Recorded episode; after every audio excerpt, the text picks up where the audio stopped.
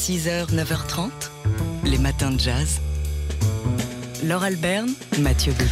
Au début, c'était un texte, c'était un livre. Ne joue pas fort, joue loin. Et ce livre prend chair, prend corps. Et c'est à partir de ce soir au théâtre studio d'Alfortville. Jusqu'à samedi, ce livre Ne joue pas fort, joue loin. C'était l'autobiographie d'Aldo Romano, le, le, batteur.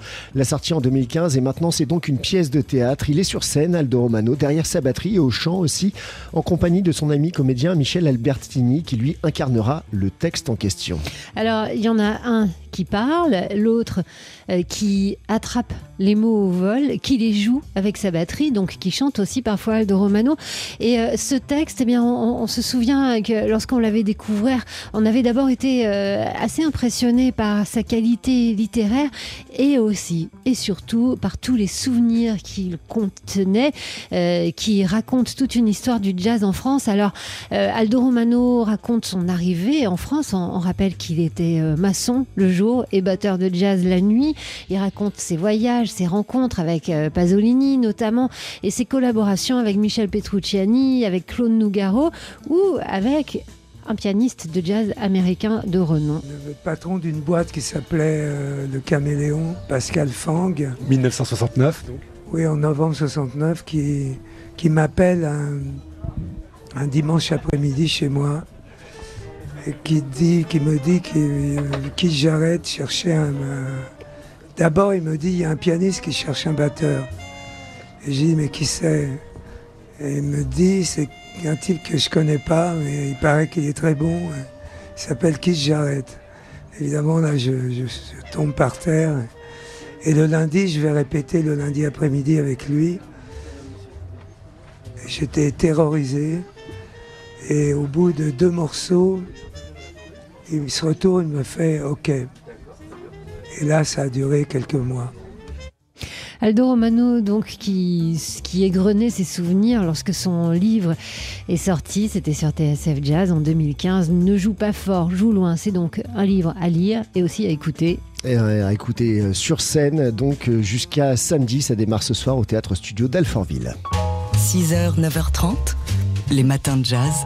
Laure Alberne, Mathieu Baudou. Hier, il y avait beaucoup de monde dans le studio de TSF Jazz et entre autres euh, quatre musiciens réunis autour du pianiste Arthur Possing. Arthur Possing qui est euh, pianiste luxembourgeois car oui, le jazz ne se limite pas, car non, le jazz ne se limite pas à seulement quelques pays, euh, les États-Unis et la France au hasard comme ça. Il y a des musiciens de jazz partout dans le monde et c'est ce que s'attache à, à démontrer depuis 20 ans maintenant le festival Jazzy Colors auquel participe donc ce pianiste Arthur Possing qui a hier soir joué euh, dans le cadre de ce festival Jazzy Color le euh, répertoire de son nouvel album Natural Flow. Alors c'était euh, dans le très joli écrin de l'ambassade de Roumanie, mais auparavant, donc il était dans le studio de TSF Jazz et au micro de Jean-Charles Doucan. Il est venu avec euh, son quartet augmenté pour l'occasion de la présence du trompettiste Thomas Maya, dont on les écoute ici tous ensemble. Avec le premier morceau qu'ils ont joué, c'était au tout début de l'émission.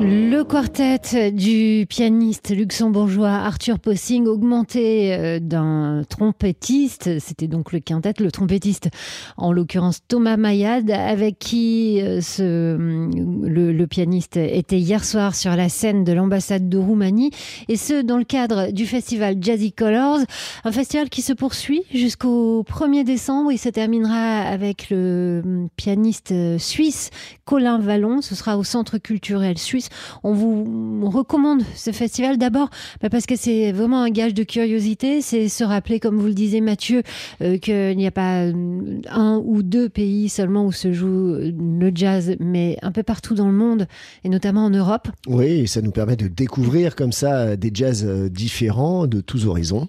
Et en plus, bah parce que c'est toujours dans des cadres assez exceptionnels, puisque euh, les, concerts ont souvent lieu dans des ambassades et des endroits auxquels on n'a pas forcément accès euh, en temps normal. Donc, Jazzy Colors, vous trouverez toutes les infos sur le site euh, ficep.info. Vous savez, c'est le site des instituts culturels de Paris. Quant à cette émission Daily Express avec Arthur Possing hier, eh bien, vous la trouverez, elle, dans nos podcasts et vous pourrez réentendre non seulement ce morceau, mais l'autre morceau qu'Arthur Possing a joué pour nous en live. 6h, 9h30, les matins de jazz. Laure Alberne, Mathieu Baudou. Alors par les temps qui courent, on le sent bien qu'on est en train euh, de retourner dans son salon pour regarder le monde évoluer. Et euh, un festival vient à nous, un festival du film documentaire vient à nous dans notre salon via la plateforme arte.tv. Cinquième édition de ce festival du documentaire présenté par Arte avec 13 films marquants déjà sortis en salle ou primés euh, dans les grands festivals internationaux. Et on a choisi ce matin de, de braquer nos, projecteurs sur l'un d'entre eux, documentaire de Nicolas Champeau et de Gilles Porte, sorti en 2018, euh, Le procès contre Mandela et les autres, un, film de 52 minutes. Alors c'est passionnant hein, parce que ce film nous replonge euh, dans l'un des moments clés, bien sûr, du combat contre euh, l'apartheid, le procès de Rivonia, qui a débuté à l'automne 1963. Il a duré neuf mois jusqu'en juin 64. Et au comté de Nelson Mandela, il y avait d'autres accusés, neuf autres militants de l'ANC poursuivis pour atteinte à la sûreté de l'État. Alors, euh, la gageure euh, de, ce, de ce documentaire, c'est qu'il n'existe aucune image de ce procès historique. C'est donc sur les enregistrements sonores du procès récemment restauré par l'INA que Nicolas Champeau et Gilles Porte se sont appuyés. Et puis, en plus de cette bande sonore, il y a euh, le travail du graphiste euh, O'Herd qui a animé euh, ses archives sonores avec, bah, avec ses illustrations. Avec de très belles illustrations, c'est du dessin en noir et blanc animé qui exprime bah, toute la violence hein, que, que, ce procès a, a évoqué et aussi qui, qui l'a fait partager. Il y a 256 heures d'archives qui ont été montées. Écoutez, voilà, montées. Euh, entre, il n'y a pas que des archives, c'est pas uniquement le procès, c'est aussi euh, comment on en est arrivé à ce procès. Donc il y a aussi plein euh, de témoignages, d'images, d'archives aussi, de, de, photos. Enfin bref, c'est un film important à plus d'un titre que nous propose ce festival du documentaire, donc organisé par Arte. 13 films à voir. Il y en a déjà une grande partie qui est en ligne et le reste est à venir. C'est sur la plateforme d'arte.tv. 6h, 9h30 les matins de jazz. Laure Alberne, Mathieu Baudou.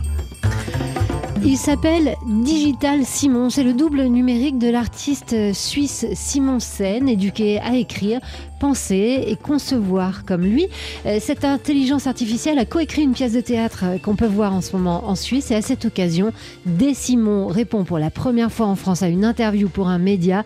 C'est le quotidien Libération qui décroche le pompon.